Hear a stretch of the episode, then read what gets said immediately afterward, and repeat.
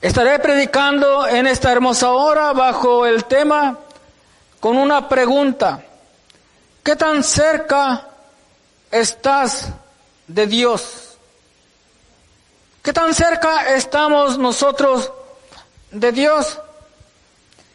Aquí el salmista nos dice, cercano está Jehová a todos los que le invocan. Me lleva a pensar la palabra que algunos, conociendo a Dios, hay de diferentes distancias de donde se ubica el corazón del hombre hacia en donde está Dios. Y aunque Dios es omnipresente, pero la pregunta va refiriéndose a qué tan cerca está nuestro corazón de la obediencia ante Dios. Porque Dios está cercano a todos aquellos que le invocan, a todos aquellos que le claman, aunque no estén dentro de un templo, Dios está cercano, pero es necesario acercarse y congregarse, porque es un mandato de Dios. Dice el versículo 18, cercano está Jehová a todos los que le invocan, a todos los que le invocan de veras. Invocar el nombre de Dios es clamar a Él, pedir en cierta manera una ayuda, algo en el cual nosotros estamos clamando con fe ante Él. La palabra de Dios dice que todo aquel que invocar el nombre de Dios será salvo. Entonces, nosotros tenemos que invocar y tenemos que invocar de verdad. Porque como dice aquí el versículo, su parte final, a todos le que le invocan de veras. Entonces hay algunos que invocando el nombre de Dios nos le invocan con un corazón contrito y humillado, no le invocan con un corazón arrepentido. Entonces, como Dios conoce cada corazón, conoce las intenciones del corazón, pues el hombre creyendo está cerca de Dios, pero el hombre conoce cómo está su vida ante Dios. El hombre está alejado, lejos de Dios. Estar lejos de Dios no es recomendable. Estar lejos de Dios todavía hay esperanza de que el Señor pueda acercarse a Él. Porque si el hombre estando lejos de Dios, le invoca a Dios, le pide que le ayude, le pide que le escuche, le pide que atienda su clamor. Dios va a escuchar el clamor de esa persona. Porque Dios no es sordo, Dios se compadece, Él atiende los corazones contritos y humillados. Sobre todo sucede que cuando nosotros estamos pasando por un problema que de verdad que no vemos la salida, que no hay una solución, empezamos de esa manera acercarnos más a Dios, o incluso que no conocíamos a Dios, aunque hemos oído hablar de Dios, algunos nos empezamos a acercar a Él esperando encontrar un consuelo, esperando encontrar un milagro de sanidad, esperando encontrar una ayuda, una escapatoria, algo. Y Dios tiende su santa mano y nos socorre. Pero ¿qué sucede por lo regular? Que después de un tiempo que nosotros hemos visto la mano de Dios obrar en nuestras vidas, que Él escuchó nuestra súplica porque le invocamos de verdad, le pedimos a Dios que nos ayudara y Él nos auxilió. Pero el hombre, por lo regular nosotros somos casi siempre mal agradecidos y nos olvidamos del favor de Dios y nos vamos alejando de Dios. Porque como ya no le necesitamos tanto, ya no estamos en, en problemas, ya no estamos en, en esa enfermedad, nos vamos alejando de Dios, aunque nuestra mente está presente Dios, pero no está presente en el corazón. Entonces el hombre dice, piensa, bueno, yo pienso que no es necesario acercarse a Dios porque Él me escucha. Un día voy a ir, decimos algunos. Entonces, el hombre está lejos de Dios, acordándose de Dios, pero no poniendo en acción las obras, el mandamiento de Dios. Entonces el hombre está lejos de Dios. Y dice la palabra de Dios en el libro de Santiago, capítulo 4, versículo 8. Vamos para allá un momento. Libro de Santiago, capítulo 4, versículo 8, dice de la siguiente manera, acercaos a Dios y Él se acercará a vosotros. Entonces, si el hombre no se acerca a Dios, Dios va a estar lejos del hombre. Y el Señor nos pregunta, ¿qué tan cerca estás ¿Qué tan cerca está usted de Dios? Cada uno de nosotros sabe, conoce la relación que tenemos ante Dios. Sigue diciendo el versículo, pecadores, limpia las manos. Y vosotros los de doble ánimo, purificar vuestros corazones. Nosotros no tenemos que ser de doble ánimo. Nosotros que estamos buscando a, Dios, no tenemos que ser de doble ánimo. Nosotros tenemos que ser de un solo sentir, sirviendo a un mismo Señor, en una misma fe, en un mismo bautismo unánimes todos buscando a Dios. Pero si el hombre tiene doble ánimo, tiene doble o más de dos pensamientos, entonces el hombre necesita acercarse a Dios.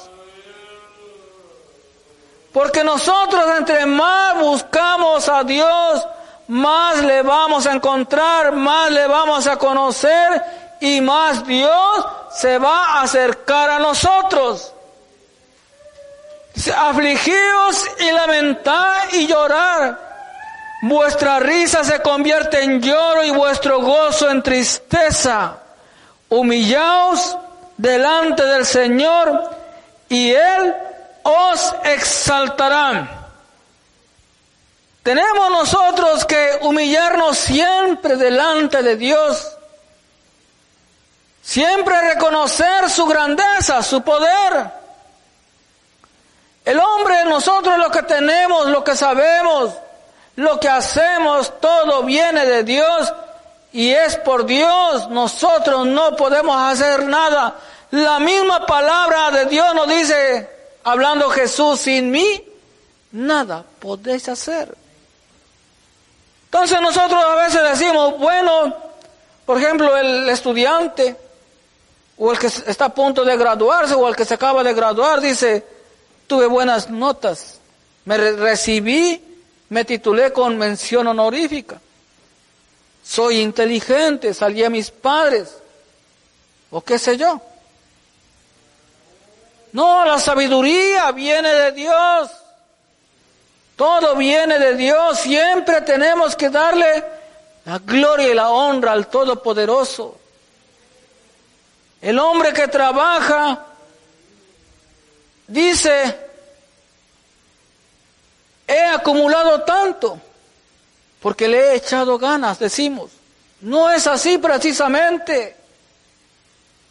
Es porque Dios ha permitido bendecirte de esa manera. Te ha dado la sabiduría para ministrar, pero todo se lo debemos a Dios. Lo importante es que estemos cerca de Dios, no lejos. Salmo número 34, versículo 17. Salmo número 34, versículo 17, dice de la siguiente manera, claman los justos y Jehová oye y lo libra de todas las angustias. Cercano está Jehová a los quebrantados de corazón y salva a los contristos de espíritu. Aunque nosotros sabemos que no hay ningún justo, cuando la palabra de Dios menciona, como en este caso, claman los justos, los justos somos todos aquellos que hemos sido declarados por el poder, por la sangre de Cristo, que estamos libres de pecado, libres de culpa. Nosotros estábamos condenados, pero Cristo quitó en nosotros esa, esa condenación y nos ha declarado libres de culpa. Por lo tanto, hemos sido justificados justificados ante Él. El diablo nos acusaba, pero ahora nosotros somos propiedad de Cristo. Porque aunque el diablo hoy nos acuse, Cristo, que es nuestro abogado, nos defiende y dice, era un pecador, pero Él nos compró con su sangre preciosa en la cruz del Calvario, por lo tanto, no tenemos pecado ya. Entonces, claman los justos y Jehová oye y nos libra de todas sus angustias. Cercano está Jehová a los quebrantados de corazón y salva a los contritos de espíritu. Si algo Dios no desprecia, es un corazón contrito y humillado. Él no lo desprecia. No importa cuánto tiempo tenga usted que se haya alejado de Dios. No importa lo que usted haya hecho. Incluso si usted nunca le ha entregado su vida a Cristo, si usted en estos momentos quebranta su corazón y de verdad con un corazón sincero, usted empieza a invocar el nombre de Dios y le pide que entre Jesucristo en su vida él lo va a escuchar, Él lo va a salvar, Él va a entrar en su corazón porque ha escuchado su clamor y va a cambiar la tristeza. en baile, en gozo. Entonces es porque el Señor escuchó las plegarias de un corazón contrito, de alguien que estaba perdido, pero clamó por ayuda, invocó el nombre de Dios, y entonces Dios escuchó y se acercó, y se acerca a la persona. Es importante que todo aquel que se ha dejado, que no conoce al Señor, empiece a invocar su santo nombre para que el Señor se acerque a Él y pueda ser salvo.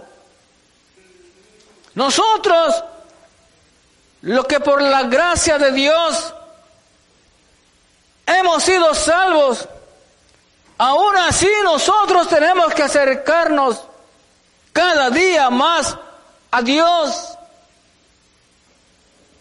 Entre más acerquemos todos, es mejor. El acercarse a Dios no hace ningún daño.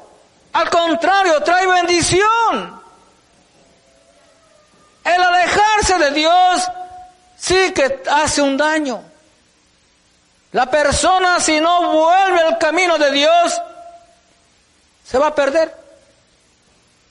Y mientras está en este mundo, la persona vive amargada, vive solitaria, vive confundida, vive bajo el dominio de Satanás, pero Cristo quiere darle vida, quiere tomar el control de su vida, de sus pensamientos.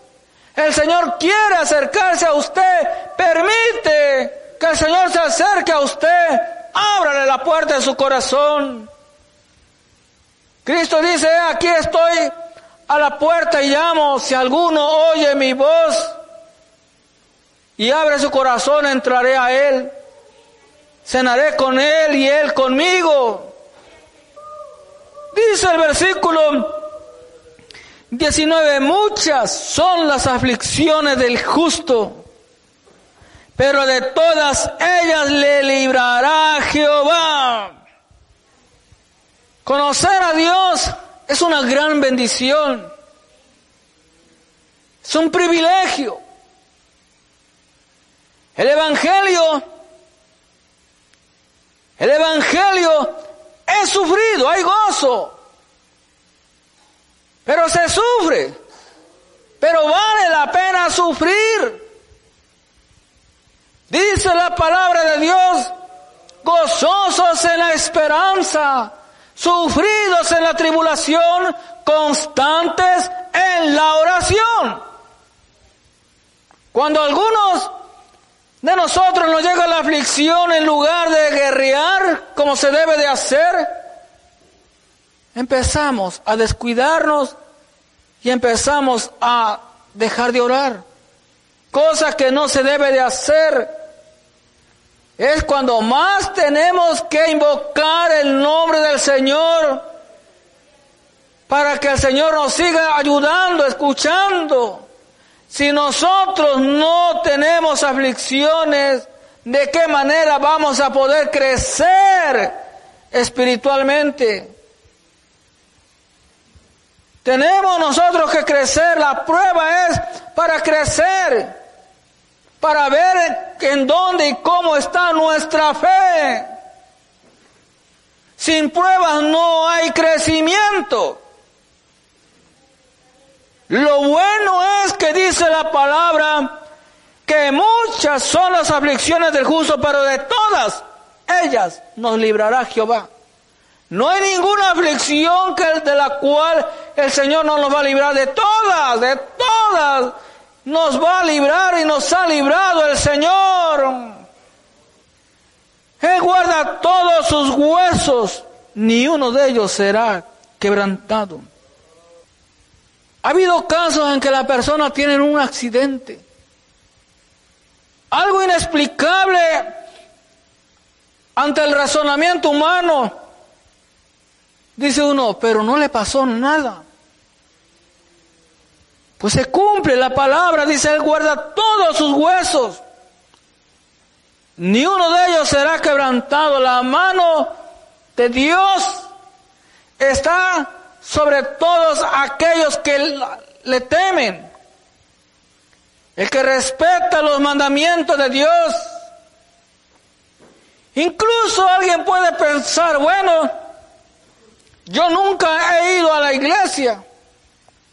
O incluso fui, pero no le tomé, no hice una decisión. No me fui por acompañar, pero sigo en mi mundo.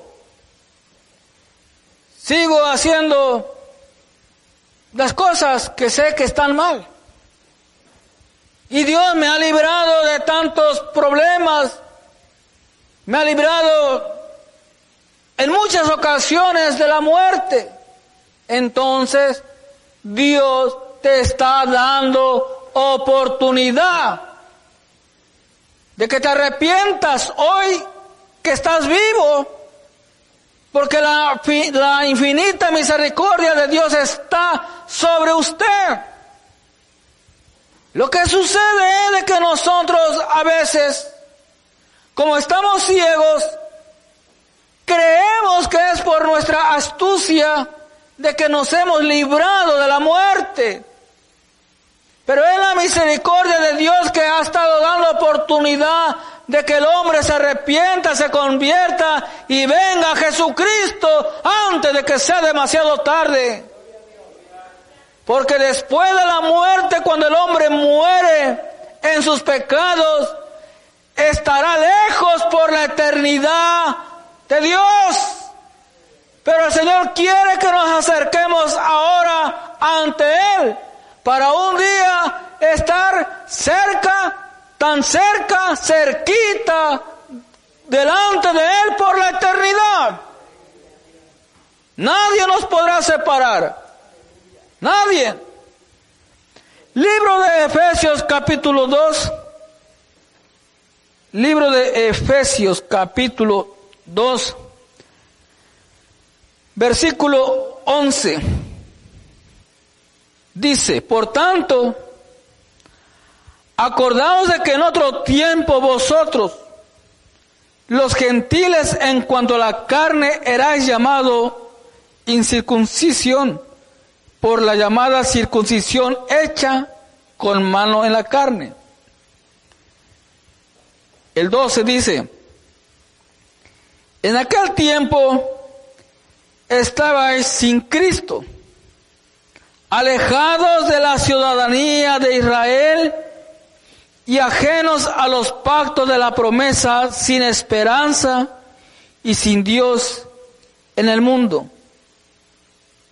Pero ahora en Cristo Jesús, vosotros que en otro tiempo estabais lejos, habéis sido hechos cercanos por la sangre de Cristo porque Él es nuestra paz, que de ambos pueblos hizo uno, derribando la pared intermedia de separación.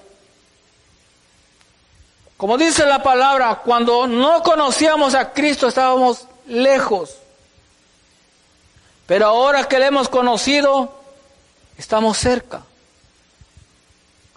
Nosotros tenemos que acercarnos cada día más a Él. Hay de cerca a cerca.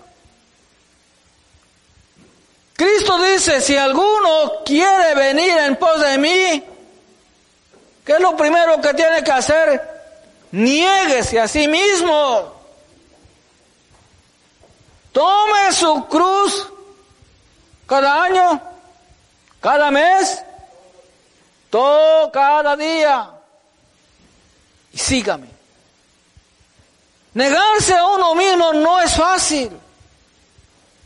Nuestra lucha es entre la carne y el espíritu.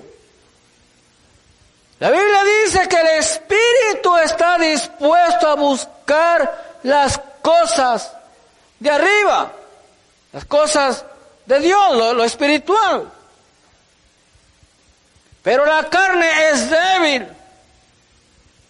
Nosotros no nos vamos a agarrar de ahí de que porque la carne es débil, me voy a hacer débil. No, dice la palabra de Dios, diga el débil, fuerte soy. Y no solamente decirlo, hay que creerlo, hay que buscar esa fuerza que viene de Cristo para que se haga realidad la palabra de Dios. El débil diga, fuerte soy, ¿cómo voy a buscar esas fuerzas delante de Todopoderoso? Orando, orando, ayunando, clamando, invocando el santo nombre de Dios. Entonces voy a recibir, vamos a recibir nuevas fuerzas de Dios. Cuando uno siente que no puede, entonces hay que invocar el nombre de Dios y viene la mano de Dios sobre nosotros y nos da fuerzas, fuerzas para levantarnos, fuerzas para cantar una alabanza al Todopoderoso. Poder de Dios. Pero si no hacemos nada,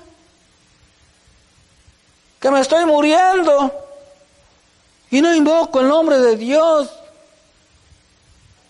en lugar de estar clamando a Dios, estoy ahí de renuente, pensando mal contra los hermanos, enojado, diciendo nadie me visita.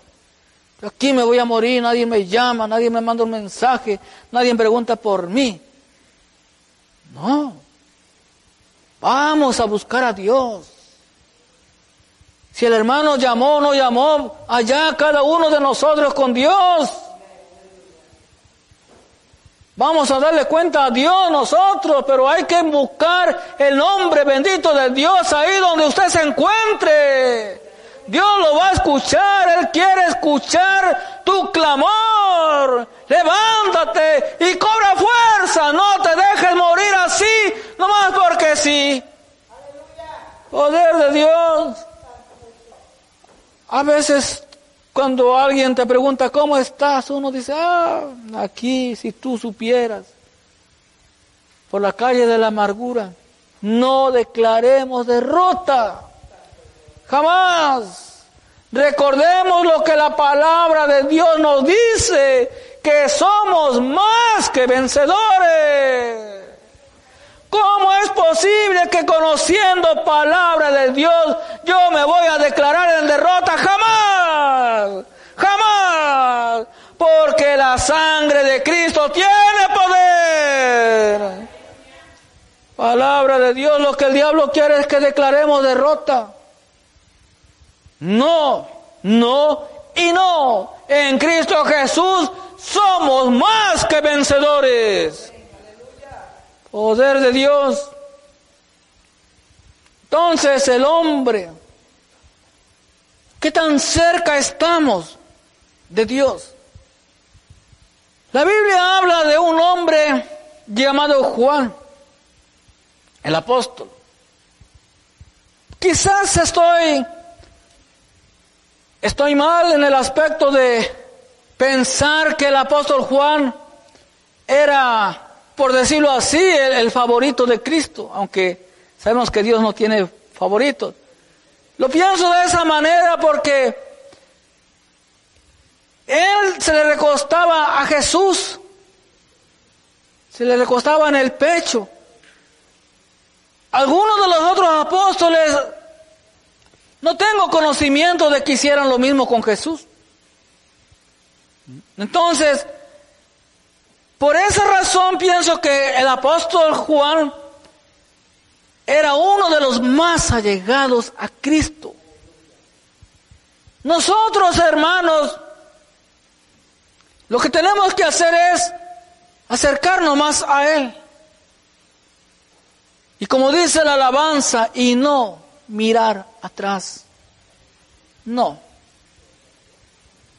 Nosotros no tenemos por qué mirar atrás. Como nos hablaba la palabra de Dios hace ocho días con la mujer de Lot, ya habiendo sido salva, y voltea atrás. Y quedó convertida en estatua de sal. Nosotros, si ya hemos sido salvos, tenemos que mantener nuestra salvación. Para atrás, como se dice, ni para coger impulso. No, de ninguna manera. Vamos escalando peldaños, vamos de gloria en gloria y de triunfo en triunfo con Jesús, el Hijo de Dios. Libro de Hebreos, capítulo 10. Libro de Hebreos, capítulo 10, versículo 22. Dice, acerquémonos con corazón sincero, en plena certidumbre de fe, purificados los corazones de mala conciencia y lavados los cuerpos con agua pura. Si algo mira el Señor, es el corazón. Si mira el corazón, va a mirar todas las acciones, va a escuchar todo lo que sale del corazón. Dice de la abundancia del corazón, habla la boca. No es como algunos pensamos que si el Señor pide el corazón o se fija en el corazón, no va a mirar el órgano en sí, el corazón, para examinarlo. No, Él observa todo. ¿Qué intenciones tenemos en el corazón? ¿Cómo estamos hablando? ¿Qué estamos murmurando? O si no estamos murmurando, si estamos envidiando, qué sé yo. Entonces todas esas cosas que a Dios no le agrada, aunque sea uno constante en los cultos, pero estamos alejados de Dios. Por eso tenemos que acercarnos con corazón sincero. Así como cantamos aquella alabanza que dice, venimos ante ti, Señor, con corazones sinceros. Así como cantamos, tenemos que vivir lo que cantamos. Tenemos que vivir lo que predicamos, lo que enseñamos, lo que aprendemos. Si nosotros solamente aprendemos, pero no aplicamos lo que aprendemos, en realidad no estamos aprendiendo. Solamente estamos memorizando pero no estamos aplicando lo aprendido. Si no aplicamos lo aprendido, ¿cómo vamos a tener el conocimiento? Entonces tenemos que acercarnos con corazón sincero. Algo que quizás a muchos no nos gusta cuando se hace la Santa Cena. Yo no sé por qué razón, pero me ha nacido llamarle el examen espiritual? ¿Por qué algunos nos quedamos allá atrás en la banca? Dirás, pero hermano, ¿a ti eso qué? Claro, a, mí qué, ¿verdad? ¿A usted qué? ¿Pero por qué? Si digo que estoy bien delante de Dios y el hecho de no tomar la Santa Cena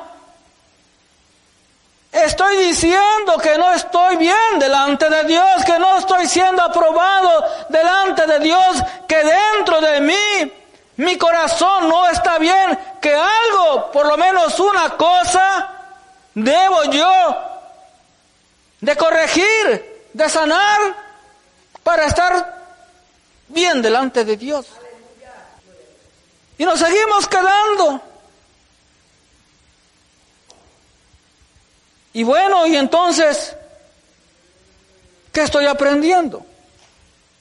No tenemos que quedarnos. Si en ese momento Cristo viene, ah, entonces sí me voy.